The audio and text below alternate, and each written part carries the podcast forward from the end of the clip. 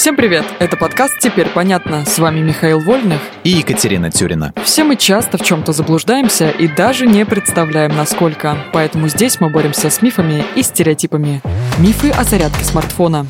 Знаешь, такой интенсивностью, с которой мы сейчас используем свои телефоны, их батарея — это прямо какая-то ахиллесовая пята. И с зарядкой связано много мифов. Давай их ломать. Не батареи в смысле, а мифы. Ты хочешь, чтобы мы ломали их? Да. Давай сломаем их полностью. Пошли отсылки к мемам, это может никогда не закончиться. Поехали, Кать. Я слышала, что для того, чтобы продлить срок службы аккумулятора, нужно использовать только фирменный кабель и блок питания той же фирмы, что и сам смартфон.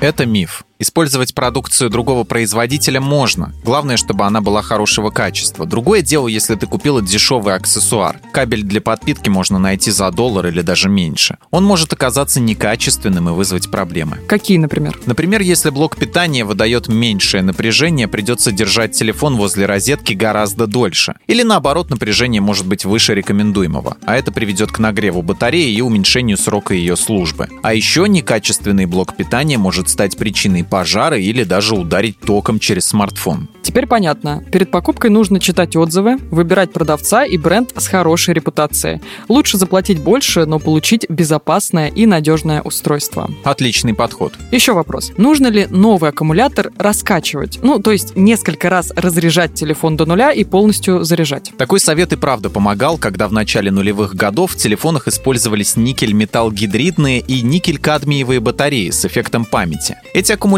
необходимо было полностью зарядить, чтобы они запомнили свой объем. Но в современных смартфонах используются литий-ионные и литий-полимерные батареи. Им раскачка не нужна. А у них тоже есть память? Да, но она не сказывается на их работе. Емкость таких аккумуляторов будет снижаться за счет естественного износа. Обычно они деградируют через 3-5 лет. Полностью разряжать телефон не рекомендуется, ведь это приведет к потере емкости за счет возникающих химических реакций. И это же произойдет, если оставить устройство с нулевым энергетическим запасом на долгое время. Теперь понятно. В этом выпуске мы использовали материал Лили Ледневой и благодарим автора за классное разоблачение популярных мифов. Полная версия текста на сайте Лайфхакера. Подписывайтесь на подкаст «Теперь понятно», ставьте ему лайки и звездочки. Новая порция разоблачений уже на подходе.